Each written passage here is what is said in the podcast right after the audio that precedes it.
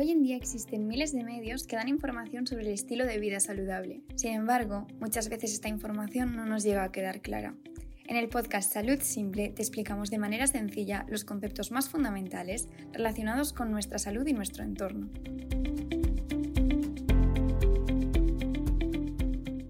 Hola a todos y a todas, ¿qué tal estáis? Bienvenidos, bienvenidas a un nuevo episodio de Salud Simple. Hoy vamos a hablar de un tema muy interesante para ya cerrar el tridente del infierno, por así decirlo. Hemos hablado de grasas refinadas, hemos hablado de azúcar en este podcast. Si no sabéis de qué estoy hablando, id a los anteriores episodios y echad un vistazo porque son muy interesantes y también se explica todo ahí de manera muy simple.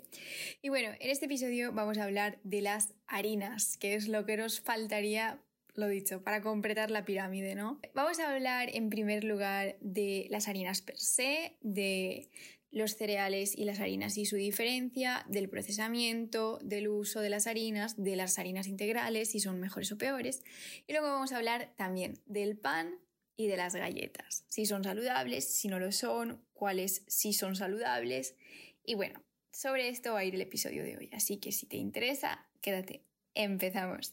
Pues bueno, para empezar, toda la vida mm, se ha dicho que la base de la pirámide alimentaria son los cereales, las harinas, los hidratos de carbono y para muchas personas las harinas son incluso imprescindibles. Las consumen a diario. Pero realmente ¿Es saludable que la base de la dieta sea la harina? Pues ya os digo que no, porque no aportan ningún nutriente esencial que no se pueda obtener de otros alimentos más interesantes y más saludables. Entonces, en primer lugar, los cereales y las harinas. No debemos confundirlos, ¿vale? Porque los cereales en grano, principalmente integrales, tienen beneficios para la salud. Pero el consumo de harinas de estos cereales tienen efectos totalmente diferentes. ¿A qué nos estamos refiriendo cuando hablamos de cereales? A granos enteros de arroz, de avena, de maíz, de centeno, cebada, espelta, trigo, etc.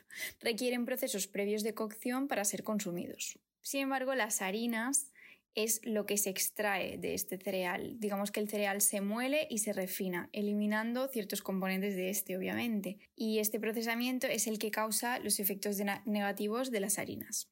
Como hemos dicho, el procesamiento de las harinas se basa en dos fases, por así decirlo, la molienda y el refinado. La molienda, en primer lugar, trata de romper la estructura del grano. Se pierde por ello la matriz alimentaria de la que ya hablamos en episodios anteriores y se libera el almidón, que sería, digamos, entre comillas, el hidrato carbono puro del cereal. Entonces, la digestión tras la molienda de esta harina es mucho más rápida. Entonces, hay muchos picos de glucosa y aumenta la insulina en sangre de manera similar a cuando consumimos azúcar. Y además, las bacterias del intestino usan este almidón como alimento fácil, con lo cual se estimula el sobrecrecimiento bacteriano y con ello la disbiosis intestinal.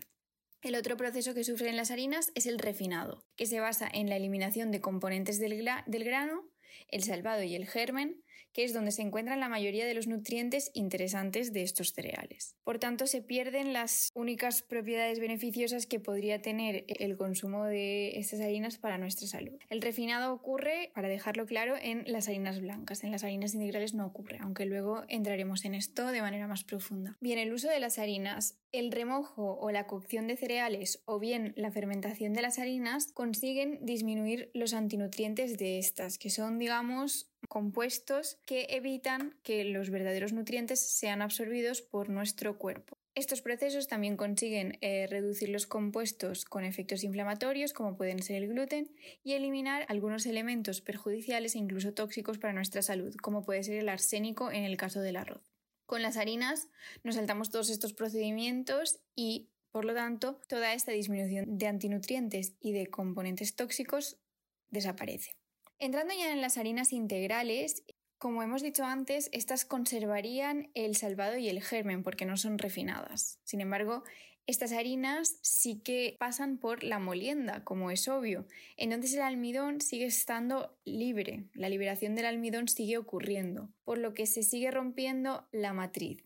Entonces estas harinas, aunque sean integrales, siguen teniendo una digestión bastante alta, ¿vale? Eh, con lo cual esto es necesario tenerlo en cuenta que estas harinas, las harinas integrales, también tienen las consecuencias de la liberación del almidón. Para concluir ya con el tema de las harinas per se, podemos decir que las harinas no son un alimento interesante, como ya hemos visto, pues son nutricionalmente pobres y tienen efectos negativos para nuestra salud. Además, como ya sabemos, se consumen sobre todo en forma de pan, pasta, masas, galletas, cereales industriales, bollería, repostería, rebozados, salsas, etc., que son alimentos que si elimináramos de nuestra dieta conseguiríamos tener un estado de salud mucho más favorable. Vamos a hablar a continuación del pan, porque hemos dicho que las harinas, incluso las integrales, no deberían ser de consumo diario, deberían ser de consumo ocasional.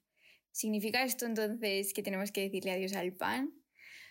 A ver, no significa que tengamos que decirle adiós al pan, pero sí debemos consumirlo de forma adecuada y saludable. ¿Cómo sería consumirlo, digamos, de forma adecuada y saludable? Pues que su función no sea completar la comida, es decir, que no sea el componente principal del plato, y esto se puede saber si cuando, digamos, analizamos nuestro plato, si le quitásemos el pan y dejase de tener sentido pues este plato estaría basado en el pan. Sin embargo, si el pan digamos que es como la guarnición, pues si lo eliminásemos tampoco perdería sentido el plato.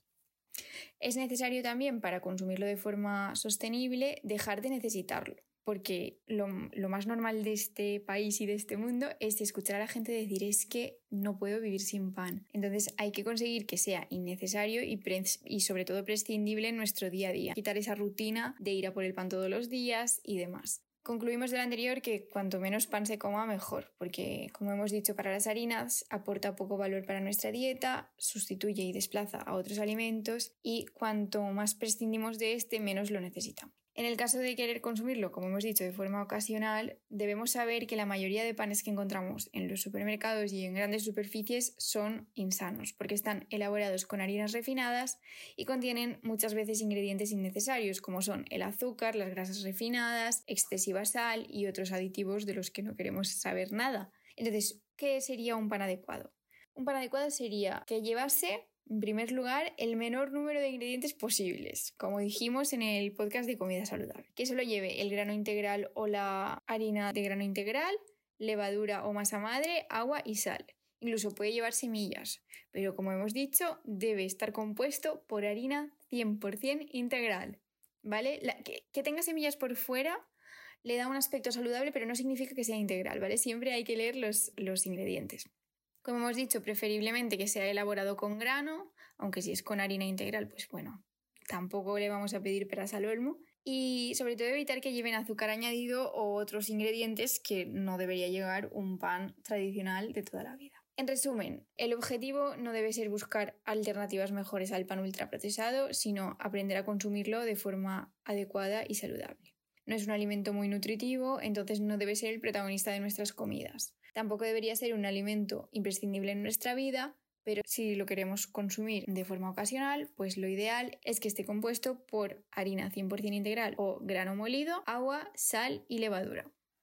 Bien, pasamos ahora a hablar de las galletas, que también es un tema que yo creo que es muy recurrente y se dicen muchas cosas, se dice mucho pero no se aclara nada, ¿no? Para empezar, ¿por qué las galletas no son saludables? Pues con lo que hemos visto anteriormente ya lo habréis deducido porque están normalmente elaboradas con harinas refinadas de trigo, azúcar o edulcorantes y aceites vegetales refinados, que como vimos en el episodio 2, tienen efectos negativos directos sobre nuestra salud. Es decir, que las galletas nos enganchan, porque todos estos ingredientes lo que hacen es que tengan una alta palatabilidad, un alto sabor, que nos encante y además su digestión es rapidísima porque claro, están compuestas con todos estos refinados que lo que hacen es que nuestra glucosa en sangre suba inmediatamente, sube la insulina, tenemos unos picos increíbles, entonces pues eso, lo que hace el que estén compuestas por estos ingredientes tan insanos es que nos enganchen y no nos sacien prácticamente, nos dé hambre, digamos, muy rápidamente y nos den ganas, por tanto, de comer más galletas. Entonces, ¿por qué, por otro lado, no es posible comprar una galleta saludable en el supermercado? Como hemos dicho, generalmente son productos con poco valor nutricional, altos en calorías y bajos en nutrientes. Como hemos dicho también, aporta poca saciedad a corto plazo y el hambre regresa en poco tiempo, además se enganchan, desplazan a otros alimentos más interesantes y son altamente accesibles y disponibles, con lo cual su consumo es muy fácil. Simplemente tenemos que ir al pasillo que sea de cualquier supermercado, porque en todos hay galletas, y comprarlas. Entonces, ¿cuál sería una galleta saludable? Pues bueno, os voy a dar una mala noticia y es que no la vais a poder encontrar en un supermercado, como ya os anticipaba antes. ¿Qué podemos hacer para consumir galletas saludables? Básicamente la única galleta saludable que existe es la que hagas tú en casa. Para empezar, los ingredientes los puedes elegir, entonces obviamente elegiremos ingredientes saludables como puedan ser harinas integrales, granos molidos, fruta para endulzar, nunca endulzar con azúcar, por lo que vimos en el episodio anterior. Y bueno, son más saludables porque ya las tenemos que hacer, entonces ya no son tan accesibles. Se comen más despacio, son menos dulces, no están tan buenas y esto suena a golpe bajo, no, no están tan buenas, es verdad pero es que el hecho de que no estén tan buenas es lo que hace que no nos enganchemos a ellas. Entonces, mm, digamos que es una ganancia una doble ganancia, ¿no? Y aunque puedan tener las mismas calorías, ya sabemos que las calorías no son lo más importante, sino la calidad de lo que estemos comiendo. En conclusión, no son solo los ingredientes lo que hacen que la galleta no sea saludable, porque el gran problema es que es un producto muy accesible, muy rápido de comer,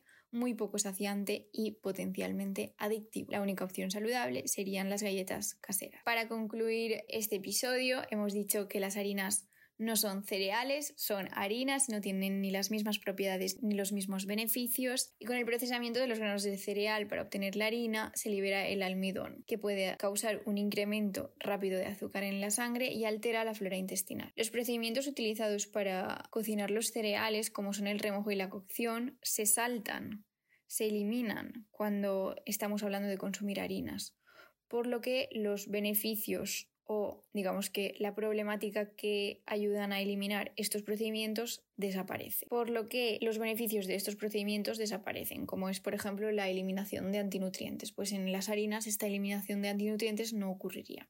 Como hemos dicho también por otro lado, el pan y las galletas son alimentos poco recomendables y en el caso de querer consumirlos, lo mejor en el caso del pan es buscar un pan 100% integral con pocos ingredientes, los que hemos comentado. Y en el caso de las galletas, lo mejor sería elaborarlas en casa. Y bueno chicos, hasta aquí el episodio de hoy. Espero que os haya gustado, espero que esto os haya hecho más corto que los anteriores. Ya vamos por la mitad de la temporada. Y nada, nos vemos en un episodio nuevo de Salud Simple. Un abrazo.